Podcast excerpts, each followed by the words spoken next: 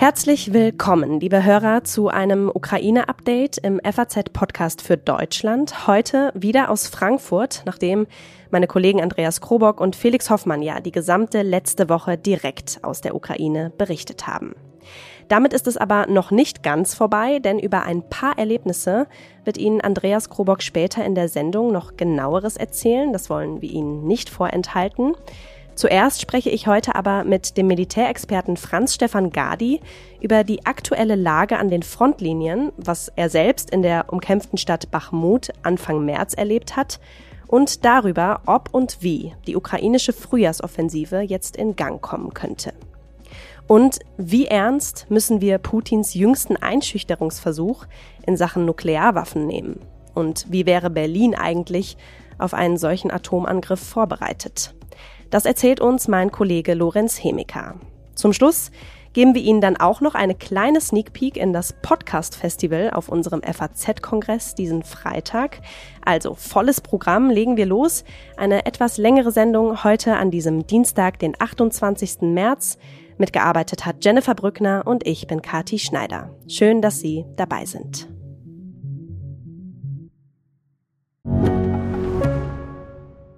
Ich bin Dr. Falk Stierkart und leite ein medizinisches Versorgungszentrum in Erlangen. Der Job als niedergelassener Arzt ist nicht unattraktiv, aber er scheitert oft schon an der Wurzel. Wenn unser Studiensystem nicht darauf ausgelegt ist, genug Ärzte in guter Qualität auszubilden, wie soll die medizinische Versorgung in Mittelfranken dann gedeckt sein? Die besondere Nähe der niedergelassenen Haus- und Fachärzte ist in Gefahr. Was die Gesundheitspolitik jetzt dringend ändern muss, erfahren Sie auf rettetdiepraxen.de. Bei mir in der Leitung ist jetzt Franz Stefan Gadi. Er ist Politikberater und Militäranalyst. Hallo nach Wien, Herr Gadi. Guten Tag. Herr Gadi, aktuell geht es ja nach wie vor vor allem um die lang umkämpfte Stadt Bachmut im Osten der Ukraine und Sie waren Anfang des Monats selbst dort. Warum wollten Sie denn in diese ja, Hölle von Bachmut reisen? Also was waren Ihre Beweggründe? Nun, ähm, zuallererst möchte ich festhalten, dass ich nur in den Vororten von Bakhmut war und habe mir von dort aus äh, die Frontlinien anschauen können. Zwei Personen von meinem Team sind direkt in die Stadt dann mitgefahren mit ukrainischen äh, Soldaten und haben dort Interviews geführt, beziehungsweise die urbane Frontlinie inspizieren können.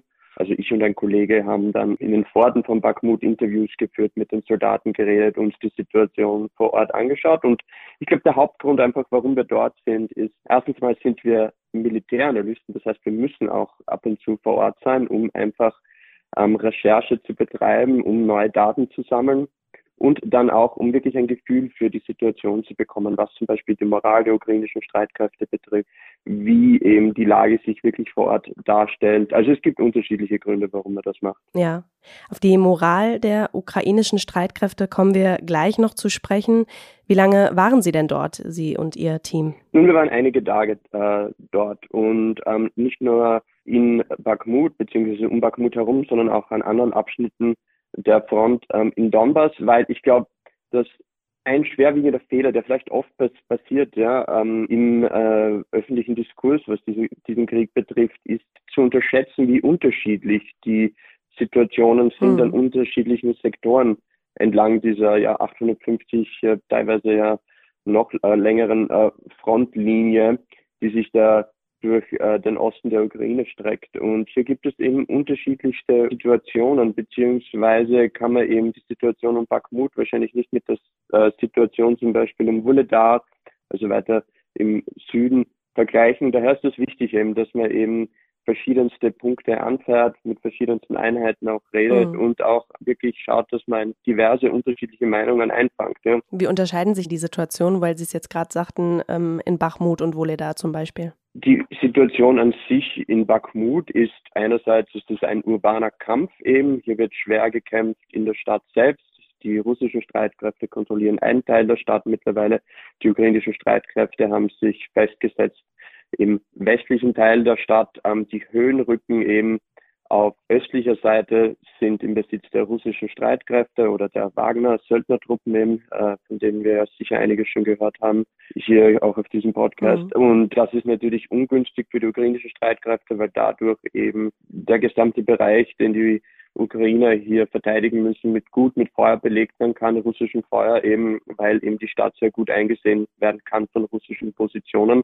Taktisch ist das nicht sehr vorteilhaft, aber es ist ein urbaner Kampf und dann findet der Hauptkampf von Bakhmut eigentlich außerhalb der Stadt statt. Ein paar Leute reden immer von Erste Weltkrieg ähnlichen Situationen, mhm. Kramsysteme, Bunkersysteme und so weiter, die sich hier durchziehen und es gibt auch ein Niemandsland und so weiter, starke Artillerieangriffe beider Seiten und es wird irrsinnig viel Munition verschossen und so weiter. Und wenn man dort ist, hört man auch immer im Hintergrund dieses Donnern eben der Geschütze, also kontinuierlich fast im, im Hintergrund. Mhm. Und man sollte nicht vergessen, wenn man dort ist und von einer Frontlinie spricht, ist es ja nicht so, okay, hier ist die Frontlinie jetzt da für zwei, drei Meter dann ist Niemandsland und dann ist die gegnerische Frontlinie. Diese Systeme ziehen sich ja über mehrere Kilometer in die Tiefe und in beide Richtungen. Also hinter der russischen bzw. hinter der ukrainischen Frontlinie ist es ja auch so, dass auf 10, 15 Kilometer in eine Richtung oder die andere Richtung man natürlich äh, beschossen werden kann von Steilfeuer, mhm. also von russischer oder ukrainischer Artillerie. Also es ist immer ein etwas mulmiges Gefühl. Man hört auch das äh, Surren von Drohnen, die über einen fliegen teilweise. Mhm. Ab und zu sieht man sogar Kampfflugzeuge oder Kampfhubschrauber, die herumfliegen. Und dann ist eben das Leben an sich teilweise auch nur ein paar Kilometer hinter der Frontlinie sehr normal. Und ich glaube, einer der beeindruckendsten und dann auch traurigsten Momente für mich, wie ich dort war, war, wie ich ähm, kurz außerhalb eines ukrainischen Stützpunktes gestanden bin, entlang einer Straße und auf die gegenüberliegende Straßenseite geblickt habe und ähm, gerade ist ein T-72 Panzer vorbeigefahren zwei Kilometer, nein, ich glaube, das waren vielleicht vier bis fünf Kilometer weiter, hat eine Granate gerade eingeschlagen. Mhm. Auf jeden Fall konnten wir die Detonation sehen und auch, auch, auch, auch ähm, den Rauch, der dann aufstieg und dann auch den Knall hören und so weiter. Und ich, ich bin da in einem Kriegsgebiet quasi und dann plötzlich sehe ich aber, dass ein Taxi äh, stehen bleibt mit einem noch funktionierenden ähm, Taxischild am Dach des Autos, auch ein modernes Auto, das in jeder europäischen Stadt hätte sein können auch, ja. Hm. Und ähm, es steigt eine Familie aus, ja, ein kleines Kind im Skierenzug mit einem wahrscheinlich von der Großmutter gestrickten Mütze, Haube, wie wir es in Österreich auch sagen, mit der Mutter und von der anderen Seite kommt gerade der Vater, also ich, hab, ich glaube, das ist der Vater entgegen aus einem Haus raus und das Kind läuft auf, auf ähm, den Vater zu und ähm, dieser Kontrast eben, dass hier ziviles Leben möglich ist und gleichzeitig in einem Kriegsgebiet, wo die russische Artillerie jederzeit reinschießen kann, das trifft einen dann schon sehr, muss ich sagen, auch wenn man selbst Familienvater ist und so weiter. Hm. Und da gibt es mehrere solche, solche Erlebnisse natürlich immer, wenn man in so einem Gebiet ist. Und ich glaube, das Wichtigste, was man mitnimmt, eben wenn man auf seiner Recherchereise ist, ist natürlich die menschliche Dimension. Und das ist, kommt oft vielleicht zu kurz als Militäranalyst, weil wir reden von Einheiten und von, von Artilleriemunition, von Reichweiten, von Panzern, von Geschützen, hm. von allen möglichen Sachen. Und diese Dinge sind aber alle nur dazu da, um andere Menschen zu verwunden, ähm, zu töten und so weiter. Also diese wirklichen äh, Killermaschinen, Mordmaschinen und so weiter. Und die menschliche Dimension wird da oft einfach unterschlagen, wenn man auf irgendwelchen großen Kartenbewegungen sieht. Ähm, die eben von Truppen durchgeführt werden und so weiter. Also für mich ist das enorm wichtig in meiner Arbeit, immer wieder dort zu sein. Ja, also normales Leben findet statt quasi und unweit davon ähm, ja, Artilleriebeschuss und äh, Detonationen. Ne? Genau, genau. Ähm, die Stadt stand ja vor allem jetzt Anfang März, als Sie da waren, unter Dauerbeschuss. Von einem Blutbad war die Rede. Jetzt haben Sie gesagt, Ihr Team war selbst in der Stadt. Sie waren in den Vororten. Ähm, wie haben Sie sich denn da oder Ihr Team auch in Sicherheit gebracht? Die meisten von uns haben einen militärischen Hintergrund. Das war nicht das erste Kriegsgebiet, in das wir gefahren sind.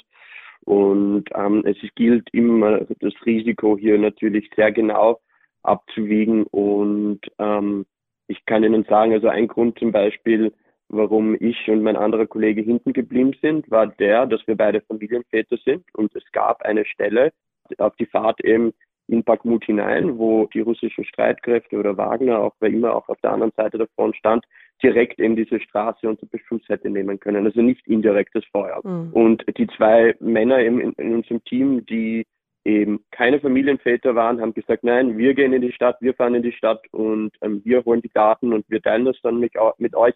Ihr macht dieses und jenes. Ähm, hinter der, äh, also jetzt der Bakhmut äh, Frontlinie, die, die direkt durch die Stadt eben läuft. Mhm. Und so haben wir das zum Beispiel eben aufgeteilt. Das ist das äh, klassische Risikomanagement und wir haben natürlich dann sehr genau aufgeschaut, mit wem wir unterwegs sind und mit wem wir ähm, uns auch ähm, treffen, beziehungsweise auch, ähm, wie ist die Sanitätsversorgung und so weiter. Gibt es eine Rettungskette? Also es gibt ganz verschiedene Faktoren, ähm, die man hier natürlich immer berücksichtigen muss. Und ich glaube, es hilft sehr, wenn man eben einen militärischen Hintergrund eben bereits hat, hm. weil man dann auch sehr gut ähm, Gefahren besser einschätzen kann. Aber man darf nie erhaben sein, was die Gefahr betrifft. Und wie gesagt, ich und mein Kollege, wir waren dann auch bei Versorgungsstützpunkten ähm, der ukrainischen Streitkräfte und ähm, in dieser Hinsicht, ja, diese Versorgungsstützpunkte sind natürlich auch Ziele Ukraine, äh, russischer Artillerieangriffe und ähm, ja, also was dann letztendlich die größere Gefahr war, ist schwer oft abzuwägen. Ja. Jetzt hat der Oberbefehlshaber der ukrainischen Armee Salushny am Wochenende gesagt, die ukrainischen Verteidiger haben die Lage vor Ort stabilisieren können. Vor ein paar Wochen hat man noch darüber spekuliert, dass die Ukrainer Bachmut bald aufgeben müssen. Wie ist es denn nun wirklich? Es ist schon eine Zeit her, dass wir dort waren. Die Lage ändert sich hier relativ schnell. Was ganz klar war, ist eben diese mediale Berichterstattung von ein paar Wochen eben, dass Bakhmut kurz vor dem Fall steht. Und das wurde dann natürlich auch von einigen, jetzt nicht Militäranalysten, aber sicherheitspolitischen Analysten und so, da gibt es einen Unterschied auch aufgegriffen, immer wieder und in die Medien gebracht. Und ähm, ich, ich finde, das äh, hat schon damals nicht wirklich gestimmt und wir konnten das auch wirklich äh, feststellen. Es gab keine Anzeichen, dass die ukrainischen Streitkräfte sich anschicken würden, sich zurückzuziehen, hm. beziehungsweise dass der Druck dort so groß äh, wäre, dass eben die Stadt eingekesselt werden wird. Und ich meine zu sagen, dass in naher Zukunft wahrscheinlich eine Einkesselung nicht stattfinden wird. Es wird keine Massenkapitulation wahrscheinlich geben. Mhm. Was Wahrscheinlichkeitsrechnungen betrifft, ist, glaube ich, ähm, ist so im Moment, dass die ukrainischen Streitkräfte die Stadt noch eine längere Zeit verteidigen können, dass es keine Gefahr gibt eben einer Massenkapitulation oder einer Einkesselung und eben, dass auch ähm, es so scheint, dass der russische Angriff teilweise am Ermatten ist. Mhm. Das kann ich aber jetzt nicht unabhängig bestätigen. Das sind auch Berichte, die wir teilweise ähm, zugeschickt bekommen, eben von Leuten, die in der Nähe der Front sind, aber nicht jetzt direkt an der Front, zum Beispiel in Bakhmut stehen. Und in dieser Hinsicht, ja, ähm, die Stadt wird sich wahrscheinlich noch halten können. Das heißt aber nicht, dass die ukrainischen Streitkräfte nicht früher oder später sich vielleicht aus anderen Gründen zurückziehen. Ja. ja. Jetzt haben Sie ja auch mit einigen ukrainischen Soldaten vor Ort gesprochen. Sie haben es auch kurz zu Beginn unseres Gesprächs angedeutet. Wie war denn Ihr Eindruck? Also wie steht es denn aktuell um die Kampfmoral der Ukrainer? Die Moral ist nach wie vor sehr hoch.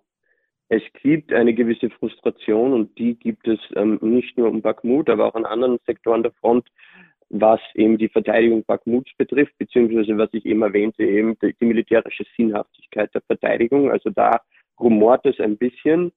Das würde ich aber jetzt nicht überbewerten. Aber grundsätzlich eben, was ich äh, doch feststellen konnte, ist, dass es hier noch Spannungen innerhalb der ukrainischen Streitkräfte gibt zwischen alten sowjetischen Denken und neuem westlichen Denken, also streng mhm. hierarchischen Denken, wo eben Kommandeure auf höherer Ebene ihre Einheiten bis ins kleinste Detail, Detail runter ähm, also auf Zugsebene, Kompanieebene managen, also taktische Entscheidungen übernehmen. Also das heißt quasi, hier hast du deinen Schützenkram, den verteidigst du jetzt und dann wird ein, ein Strich auf der Karte gezogen und ähm, der Kommandant dann auf der unteren Ebene kann da jetzt nicht flexibel sein. Nein, ich schiebe den äh, Schützenkram jetzt so 20 Meter nach hinten oder 30 Meter nach vorne und so weiter, mhm. weil das Gelände nicht gut ist und man das von der Karte nicht so sehen kann. Also das ist diese alte sowjetische Denkart, die noch sehr verbreitet ist in den ukrainischen Streitkräften. Mhm. Und dann gibt es schon vielleicht eine westliche NATO-infusierte Denkweise, wo es eine gewisse Flexibilität gibt, eine gewisse Autonomie auf unteren Ebenen. Unter vielen jüngeren Offizieren ist das weit verbreitet und Unteroffizieren und Mannschaften und so weiter. Und da gibt es schon Spannungen, die ich sehen konnte. Und ich glaube, da wird oft verglichen zum Beispiel eben die mehr rigide Verteidigung eben in Bakhmut mit einer viel flexibleren Verteidigung um Wuledar zum Beispiel. Ja. Mhm.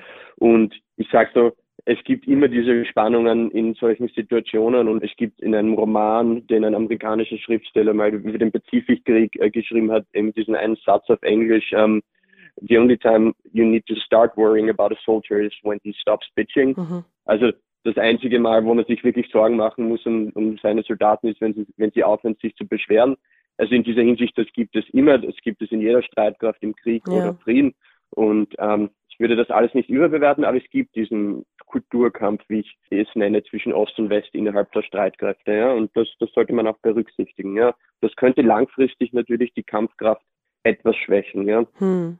Meine Kollegen Andreas Krobock und Felix Hoffmann, die waren auch die gesamte letzte Woche in der Ukraine und haben für unseren Daily jeden Tag von dort aus berichtet. Und sie haben unter anderem den Colonel des 127. Regiments der ukrainischen Armee getroffen. Und in einer Aussage von ihm, da hören wir jetzt mal kurz rein. Я думаю, що командування вже розуміє, коли час настав і Well, um, Ukrainian High Command, of course, already knows when is a good time, and I already know what my brigade, what my people will do.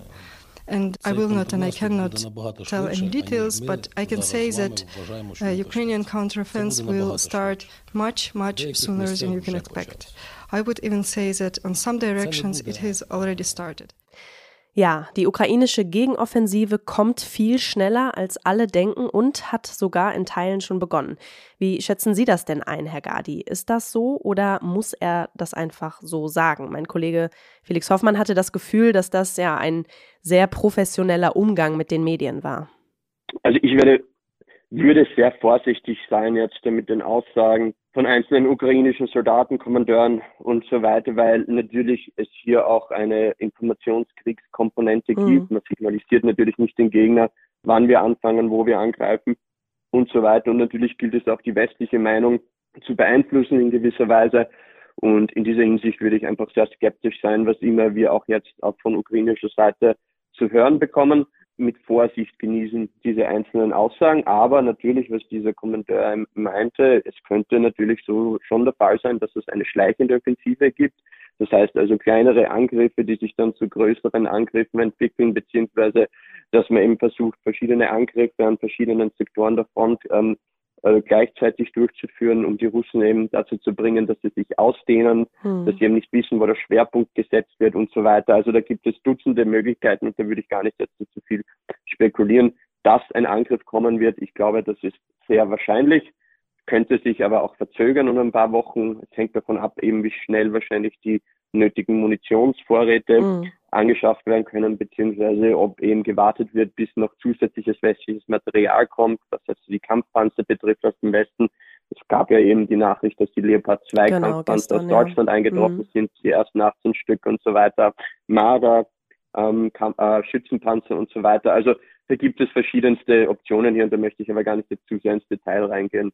Also wo die Ukrainer am ehesten angreifen könnten, das kann man jetzt so noch nicht sagen. Es gibt ein paar strategisch wichtige Punkte natürlich und äh, der Süden der Ukraine ist selbstverständlich von strategischer Bedeutung aus mehreren Gründen, aber ob hier letztendlich dann der große Stoß kommen wird, kann man nicht sagen im Moment. Ja, das müssen wir einfach abwarten. Mm. Viele sprechen ja momentan vor allem von Positionskämpfen, ähm, gerade um Bachmut und auch Avdivka, eine weitere Stadt im Osten des Landes, und deuten das dann als Übergangsphase des Krieges. Also würden Sie sagen, die Russen bereiten sich auch schon auf die Gegenoffensive vor? Ich glaube, mit Sicherheit bereiten sich die Russen auf äh, eine Gegenoffensive vor. Und wir waren auch unter anderem in der Gegend um Avdivka mhm. und haben uns dort die Situation angeschaut. Und ja, es gibt eine Art Stellungskrieg hier, aber es gibt auch einen Krieg, der sehr mobil ist nach wie vor, wo sich Frontlinien doch verschieben. Ja? Also die Idee, dass es hier einen festgesetzten Stellungskrieg aller Westfront gibt, äh, das würde ich nicht so unterschreiben. Ja? Und mhm. vor allem, wie gesagt, die Situation ist einfach verschieden an verschiedenen Orten der Front. Aber ja, die Russen äh, wissen natürlich, dass eine Offensive kommen wird. Sie haben sich auch dementsprechend vorbereitet, bereiten sich auch dementsprechend vor. In dieser Hinsicht bleibt es einfach abzuwarten, wie sich die Situation in den nächsten Wochen entwickeln wird. Hm. Putin hat ja am Wochenende angekündigt, taktische Nuklearwaffen in Belarus stationieren zu wollen. Einige versetzt das jetzt in Alarmbereitschaft, andere halten die Aufregung für unbegründet. Was denken Sie denn, Herr Gadi? Droht hier eine weitere Eskalation? Also zuallererst einmal möchte ich schon festhalten, es sollte nie erhaben sein gegenüber der Gefahr, dass Nuklearwaffen noch eingesetzt werden. Also die Idee, dass man das einfach jetzt abstempeln kann oder abtun kann als ein, ja, eine unwichtige Nachricht, die eh nichts jetzt verändert, ähm, das würde ich so nicht unterschreiben, beziehungsweise finde ich das den falschen Ansatz. Das können dann auch, ehrlich gesagt, oft Länder machen, die keine Nuklearwaffen besitzen, beziehungsweise auch, wo die Entscheidungsträger nicht wirklich den Entscheidungsprozess, was eben zu tun wäre, sollte Russland Nuklearwaffen einsetzen, beeinflussen könnten. Also ich meine, Länder eben wie Frankreich, Großbritannien, die Nuklearmächte sind, ja, okay, können natürlich da jetzt dass sich vielleicht ein bisschen mehr hinauslehnen, weil letztendlich die wichtigere Antwort oder die wichtigste Antwort, wo dann jeder hinblicken würde, ist natürlich Washington hm. DC. Und in Washington müsste dann letztendlich die Entscheidung getroffen werden, was getan werden müsste oder was die Vorgehensweise ist, sollte Russland wirklich irgendwann einmal taktische Nuklearwaffen einsetzen. Also das möchte ich nur der Sache jetzt sicher vorausschicken. Ja, also diese nonchalante Attitüde oft ähm, finde ich finde ich ähm, also falsch mhm. in dieser Hinsicht. Man darf aber gleichzeitig natürlich auch nicht überbewerten, was hier passiert und in dieser Hinsicht ja aus rein äh, nuklear-militärischer Perspektive endet diese Stationierung oder diese potenzielle Stationierung eigentlich nichts am Gesamtbild. Es gibt ja auch um die Kaliningrader Gegend bereits Nuklearwaffen beziehungsweise ähm, Boden-Boden-Raketen, die bewaffnet sind eben mit nuklearen mhm. Sprengköpfen und so weiter. Und also das würde jetzt nämlich die Balance eben zwischen den Nuklearmächten in Europa großartig beeinflussen. Ich glaube, hier ist die Geschichte viel mehr eben, dass ähm, Weißrussland mehr und mehr in die russische Abhängigkeit kommt, eben die Souveränität des Landes eingeschnitten wird mhm. äh, dadurch. In dieser Hinsicht, ja, wir müssen schauen, was für Systeme dort stationiert werden, ob es Iskander-Boden-Boden-Raketen sind, ob es Flugzeuge sind, die Nuklearsprengkörper äh, eben tragen können, die Marschflugkörper oder eben Hyperschallraketen abfeuern können und so weiter es bleibt abzuwarten. Aber natürlich spielt Putin hier auch mit der Angst, die vor allem in Deutschland oder im deutschsprachigen Raum im Allgemeinen verbreitet ist, was eben diese nukleare Dimension eines Konfliktes betrifft. Hm. Und ähm, ja, hier muss man einfach kühlen Kopf bewahren, die Gefahren abwerten und dann letztendlich auch schauen, was tut Washington. Letztendlich ist das dann die große Frage in einer solchen Situation. Vielen Dank, Herr Gadi, für das Gespräch und für Ihre Einschätzungen. Vielen Dank. Ja, Franz Stefan Gadi sagt, wir sollten die Gefahr, dass Putin Nuklearwaffen einsetzen könnte, nicht unterschätzen und müssen vor allem darauf schauen, wie Washington reagiert. Von US-Experten hört man gerade, Putins Ankündigung sei unbedeutend für das Risiko einer Eskalation zu einem Nuklearkrieg, das extrem niedrig bleibt. So eine Analyse des US-Instituts für Kriegsstudien. Aber trotzdem schwingt das, was wäre, wenn doch irgendwie immer mit, zumindest wenn Sie mich fragen. Wäre Deutschland etwa auf einen Atomangriff vorbereitet? Ja, mit dieser Frage hat sich auch mein Kollege Lorenz Hemiker beschäftigt. Durch die taktischen Atomwaffen in Belarus ändert sich an der strategischen Gesamtlage und der Bedrohung für den Westen so gut wie gar nichts. Das heißt, auf der einen Seite besteht da kein Grund, jetzt äh, ein falsches Maß an Alarmismus hervorzurufen. Aber äh, gelassen zu sein heißt ja nicht, dass man nachlässig werden sollte. Und das ist das andere, was ich halt jetzt gehört habe. Kurzfristig sehen viele kein Problem. Aber mittelfristig ist halt die Frage, was passiert. Denn die Sicherheit des Westens und gerade auch Deutschlands hängt ja am atomaren Schutzschild der NATO. Und das bedeutet in erster Linie dem großen Atomwaffenarsenal der Vereinigten Staaten. Solange dort also ein Präsident ist, der den Westen mit jedem oder auch das NATO-Gebiet mit jedem Zentimeter verteidigen will, ist alles gut. Sobald dort aber ein Präsident an die Macht kommt, der wie Trump darüber nachdenkt, ob die NATO obsolet ist und ob das Beistandsversprechen, was damit einhergeht, noch äh, Bestand hat, dann wird es halt schwierig. Und die Zeiten, in denen man davon ausgehen konnte, dass es entweder nur zu einem großen apokalyptischen Schlagabtausch der Nuklearmächte kommt oder zu gar nichts, die sind halt nach Meinung einiger Experten vorbei. Und ein begrenzter Atomschlag in einem Szenario, wo es halt diesen Rückhalt der Amerikaner nicht mehr gibt. Das ist halt eine Situation, auf die nicht nur Deutschland, aber auch Deutschland überhaupt nicht vorbereitet ist. Äh, unsere Flugabwehrraketenkapazitäten sind kaum in der Lage, länger standzuhalten. Es gibt am Beispiel Berlin mache ich das ja in dem Stück fest, äh, so gut wie überhaupt keine Bunkeranlagen mehr. Was ich aus dem politischen Berlin höre, ist, dass es noch nicht einmal für die Mitglieder des gemeinsamen Ausschusses, also der Parlamentarier und Ministerpräsidenten, im Verteidigungsfall äh, diejenigen sind, die dann den Betrieb am Laufen halten sollen, dass es noch nicht mal für die äh, klare, gesicherte Bereiche gibt, wo die sich aufhalten können. Und das ist, sagen diese Leute auch und auch äh, ehemalige und aktive Generale, das ist halt ein Problem, ja, auf eine Situation ohne den Rückhalt der Amerikaner ist Deutschland nicht wirklich vorbereitet, eigentlich überhaupt nicht vorbereitet. Und mehr über diese Missstände können Sie im Artikel von Lorenz Hemika nachlesen. Den Link dazu hänge ich Ihnen in die Show Notes.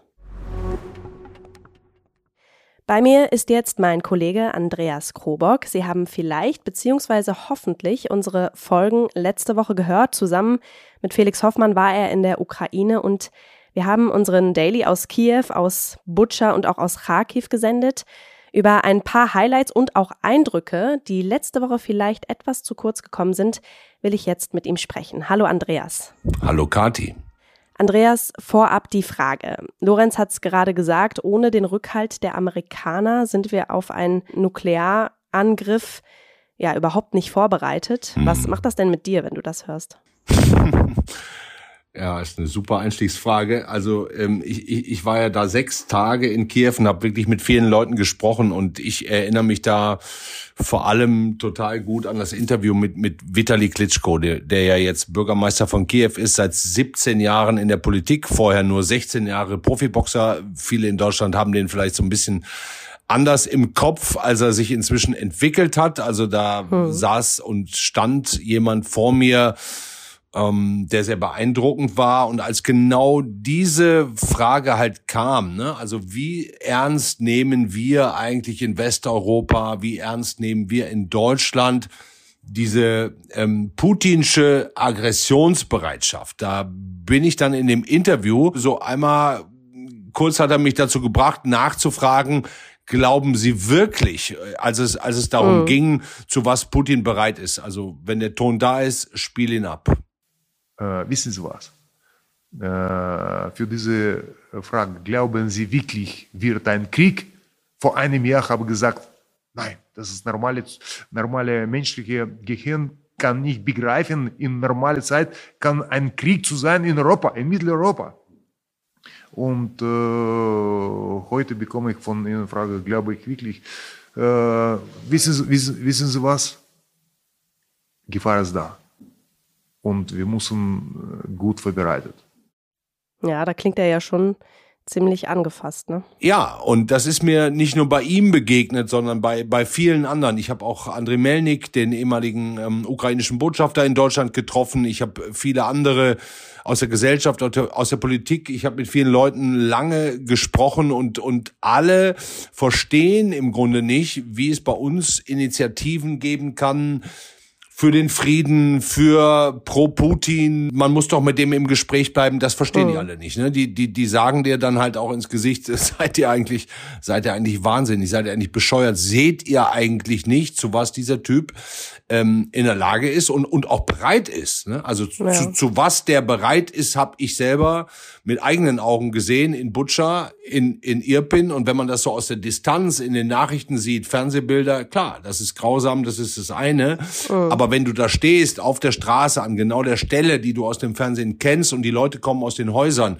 die mhm. die überlebt haben und erzählen dir quasi proaktiv, ohne dass du sie fragst, ihre Geschichten und du, du hörst dann Klitschko, wie er sagt, seid ihr eigentlich bekloppt, Putin das auch noch abzunehmen, mhm. äh, dass er, nachdem er die Ukraine gewonnen hat oder wenn er sie nicht gewinnt und sich zurückzieht, danach das nächste angreift. Ne? Also ja. ob das die baltischen Staaten, ob das Polen ist und, und wie wir es gerade in dem O-Ton gehört haben, ja tatsächlich, also es gibt nicht wenige da, die glauben, Ostdeutschland, die ehemalige DDR, wäre auch ganz gut. Mhm. Das ist ja, schon hart. Das ist schon eine krasse Aussage. Ja. Ähm, wir sollten das ernst nehmen, ja, wir sollten es aber auch nicht überbewerten. Das sagt auch Franz Stefan Gadi, mit dem habe ich eben auch viel über die Situation in Bachmut gesprochen. Er war nämlich selbst vor einigen Wochen dort und hat zum Beispiel sehr eindrücklich eine Geschichte einer Familie erzählt, die seelenruhig aus einem Taxi steigt, während nur wenige Kilometer weiter eine Explosion zu beobachten war. Ja, irgendwie eine neue Normalität für die Ukrainer. Hast du das in Kiew und in Butscha, wo du ja warst, auch so wahrgenommen? Ja, also äh, absolut. Es ist, man kommt hier aus diesem aus unserer noch sicheren Welt und man ist es natürlich nicht gewohnt, diese Stimmung und diese Alltagsabläufe, die es da gibt. Ne? Also man hat da ja, ich würde sagen, wenn man in Kiew ist, eine Stadt mit mit drei Millionen Einwohnern, immer noch mit mit viel Geschäften, alles geöffnet. Mhm. Das Business läuft weiter und trotzdem gibt's halt jeden Tag ungefähr zwei, dreimal Luftalarm, Bombenalarm, über eine Stunde, über zwei Stunden, über drei Stunden. Ne? Und, und eigentlich müsste man sich ja dann in den nächstgelegenen Luftschutzkeller begeben oder ähm, was auch bekannt und gut ist, ist einfach in eine U-Bahn-Station, in die, mhm. in die erste Unterebene runtergehen, da ist man auch relativ sicher. Aber das Ding ist, äh, wie du sagst, die Leute machen das einfach nicht mehr. Ne? Das ist ein, das ist ein großes ja, ich will fast sagen, Lotteriespiel. Da sprechen die auch offen drüber mit einem Lachen und einem Weinen gleichzeitig im Gesicht und sagen, na ja, die Chance im, im Lotto zu gewinnen ist, weiß ich nicht, eins zu 20 Millionen. Die Chance, dass die eine Drohne, diese Shahed-Drohne, die die Russen ja von den Iranern bekommen, mhm. dass die durchkommt, die, die ist eins zu drei Millionen oder so. Und äh, würden wir also jede Nacht vier Stunden in den Keller gehen, wenn es Alarm gibt, dann äh, weiß ich nicht, wie müde man am nächsten Tag wäre. Irgendwann ist man auch mal mürbe und, und will das nicht mehr. Und die machen es einfach nicht mehr. Ne? Also das ist dieses, was einem dann auch strange vorkommt und was mich auch immer noch total beschäftigt. Also dieses gleichzeitige, wir machen unser Leben weiter, wir gehen weiter. Hm wir, wir, wir dürfen ja auch nicht aufhören zu leben und, und optimistisch zu sein und an morgen zu glauben. Ich habe auch noch einen ganz spannenden Ton, den könnten wir vielleicht an der Stelle jetzt auch mal einspielen. Ähm, wir, wir waren abends eingeladen auf einer, ja, auf einer Techno-Party. Ne? Also äh, die, die Partys gehen dann natürlich nur bis 22 Uhr, weil 23 Uhr ist Sperrstunde, Curfew, da weiß jeder, 22 Uhr geht man nach Hause, hat man eine Stunde Zeit nach Hause zu kommen. Jetzt gerade am letzten Wochenende haben die dieses Sperrstunde um eine Stunde verlängert auf 12 Uhr Mitternacht und, und du glaubst nicht, wie glücklich die Leute allein, allein darüber waren, dass die abends eine Stunde länger einfach raus können. Ne? Also wir erinnern uns bei uns an Corona, äh, ja, die hab haben jetzt eine Stunde länger. Gedacht, ja. Ja, genau. Und mhm. da gehen dann halt die Partys, wenn sie stattfinden. Also ist jetzt nicht so, als wäre ich hier in Deutschland der große Partygänger, aber ich bin halt hin.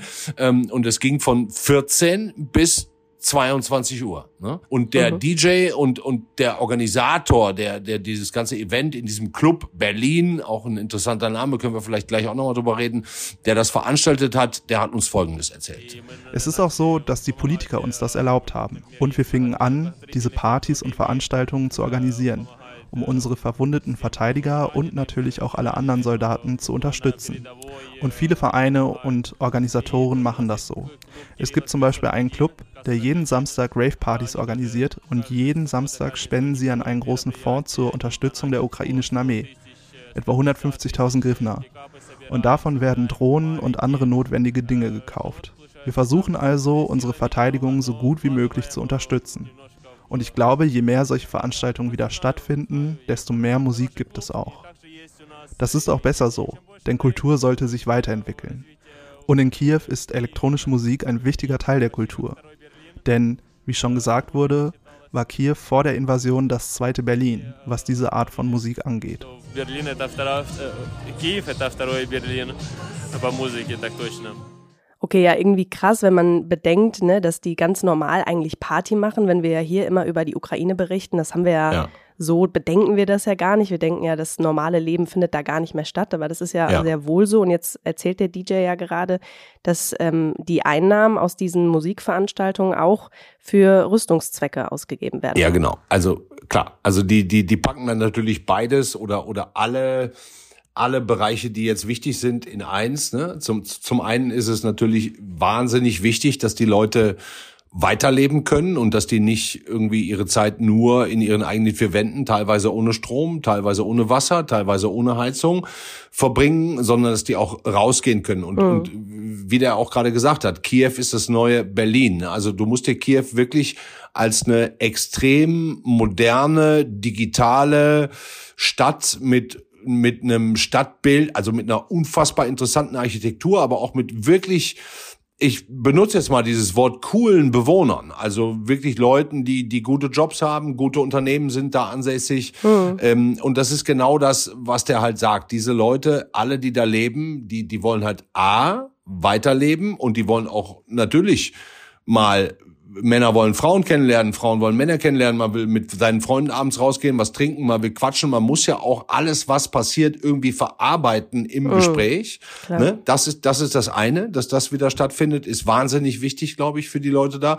Und das zweite ist natürlich, dass sie dann zwei zwei Fliegen mit einer Klatsche schlagen und die Einnahmen, die sie quasi aus solchen Abenden generieren, dann auch, das habe ich auch an verschiedenen anderen Stellen gesehen, dass sie diese Einnahmen dann einfach spenden und dass mhm. das dann den, dem eigenen Militär zugutekommt und dass das dann auch einfach Symbol dieses Zusammengehörigkeitsgefühls der Ukrainer, dieses Freiheitsgefühls, dieses nie wieder Sowjetunion, also die sagen ja nicht nie wieder Russland, die sagen, die haben ja eher Angst vor der ehemaligen Sowjetunion, die mhm. wieder ihr, ihr großes Reich ausdehnt und äh, dann heißt es halt, ja, nie wieder Sowjetunion und das war sehr eindrücklich. Ja. Eine Woche Daily aus der Ukraine. Franz Stefan Gadi hat gesagt, als Militärexperte ist es wichtig, sich auch ein Bild von der Lage vor Ort zu machen, die menschliche Dimension in den Blick zu nehmen, statt einfach nur aus der Distanz zu analysieren, was wir ja natürlich auch oft tun, aber für uns Journalisten ist das ja genauso wichtig, auch mal vor Ort zu sein. Ne? Das können wir jetzt bestätigen. Ja, ich, ich, Kathi, ich könnte jetzt einfach nur Ja, Punkt sagen. Es stimmt, du hast recht. Also es ist wichtig, das vor Ort zu sehen.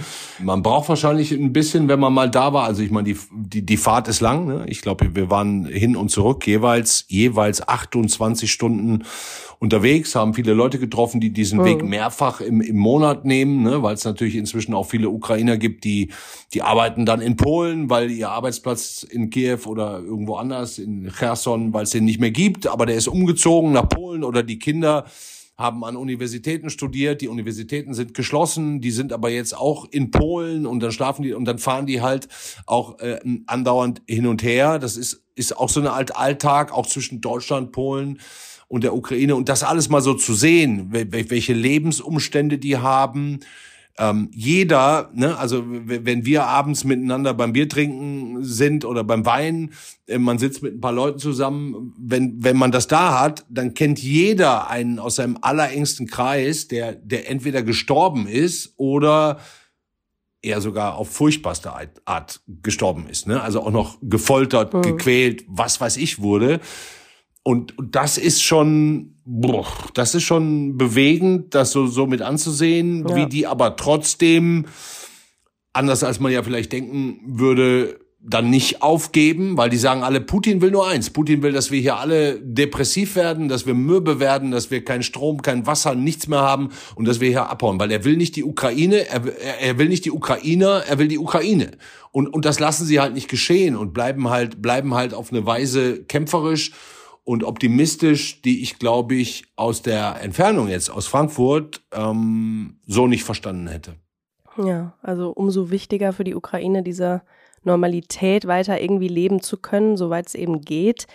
Die Berichterstattung von hier, die bleibt ja aber über den Krieg in der Ukraine genauso wichtig und die geht ja auch diese Woche noch weiter. Und da ja. können Sie sich, liebe Hörer, schon freuen, denn am Freitag findet unser FAZ-Kongress statt und in dem Zuge auch ein Podcast-Festival in diesem Jahr. Was ist da denn konkret geplant? Ja, ich, ich hoffe, du lässt mich jetzt nicht alles auswendig auf, aufsagen. Aber in der Tat haben wir zum allerersten Mal in der Geschichte der Frankfurter Allgemeinen Zeitung, der FAZ, diesem Laden, in dem wir arbeiten und den wir so gerne mögen, haben wir ein Podcast-Festival. Ähm, das heißt, der FAZ-Kongress, ich weiß gar nicht, ob er ausverkauft ist oder, oder nicht. Der Bundeskanzler kommt, Olaf Scholz, wird sich mit unserem politischen Herausgeber Berthold Kohler eine Stunde auf der Bühne unterhalten. Dieses Gespräch werden wir direkt am Freitag noch mit äh, Tönen davor und Tönen danach hier im FAZ-Podcast für Deutschland hören können. Ähm, so wie ich Kohler kenne, wird er das auf eine sehr launige und eine sehr kluge Art moderieren und vielleicht auch mal Scholz aus seinem norddeutschen Trott so ein bisschen herauslocken. Also bin ich total gespannt drauf. Dann, dann habe ich auch eine Bühne, also freue ich mich auch. Ich, äh, Carlo Masala kommt, ne? Mhm. unser äh, vielleicht ja deutscher Militärexperte, Sicherheitsexperte Nummer eins, mit dem kann ich auch mal drüber sprechen, ob er auch schon mal in der Ukraine war und wenn, wenn nein, warum nicht und ob, ob er es vielleicht nicht auch mal machen wollen würde. Ähm, da gibt's auch viele Themen. Dann, dann haben wir die ganzen Sparten-Podcasts von Beruf und Chance über Digitech, über Finanzen, Immobilien, dann mit Volker Lohmann bis hin zu Einspruch unserem Podcast, wo, glaube ich, sogar ein ganz ungewöhnlicher Gast ist. Habe ich das richtig im Kopf? Harald ja, Schmidt. Kommt. Harald Schmidt kommt, genau. Ihr Jüngeren kennt den wahrscheinlich gar nicht mehr so, ne? Du mit deinen. Ich kenne den noch. Du kennst den noch. Ne? Also bin ich bin ja. ich auch sehr. Also wir bei der FAZ. Ich hoffe, Sie, liebe Hörerinnen und Hörer, sind jetzt ein bisschen jünger, aber wir haben ja auch ein durchaus älteres Publikum. Also Harald Schmidt passt da super rein und ähm, ich bin auch total gespannt drauf. Also da finden viele Sachen statt. Also Simon Strauß, unser ja genau. Moderationskollege. Apropos jung, ne? Apropos oh, ja. jung, da kommt oh, nämlich ja. ein junger Kopf. Und zwar machen die Kollegen Simon Strauß und Helene Bobrowski deren mhm. FAZ-Reihe Junge Köpfe auch von vor Ort und zwar mit Sebastian Kurz. Dem ehemaligen österreichischen Kanzler, der über die Ibiza-Affäre gestolpert ist und äh, seitdem, glaube ich, gar nicht allzu viele Interviews gegeben hat und ja. über diese Zeit ähm, davor, mittendrin und danach erzählt hat. Also auch das ein absolutes Highlight, finde ich. Ja, total. Und auch das werden wir hier im Daily senden. Das können Sie ja. dann auch die nächsten Tage hören. Also spannende Themen, spannende Gäste, die da warten. Und ich bin auch da. Wir freuen uns. Total. Wir freuen uns auf Sie, wenn Sie auch da sind. Ja. Genau. Danke für das Gespräch, Andreas, und nochmal, dass du uns ein paar mehr Eindrücke noch geschildert hast von deiner Ukraine-Reise. Danke. Danke dir, Kathi. Das war der FAZ-Podcast für Deutschland an diesem Dienstag, den 28. März. Wir freuen uns wie immer sehr über Ihr Feedback. Schicken Sie uns das gerne an podcast.faz.de. Morgen ist hier an dieser Stelle meine Kollegin Theresa Weiß für Sie da und sie wirft mal einen Blick nach Israel. Also machen Sie es gut und bis bald.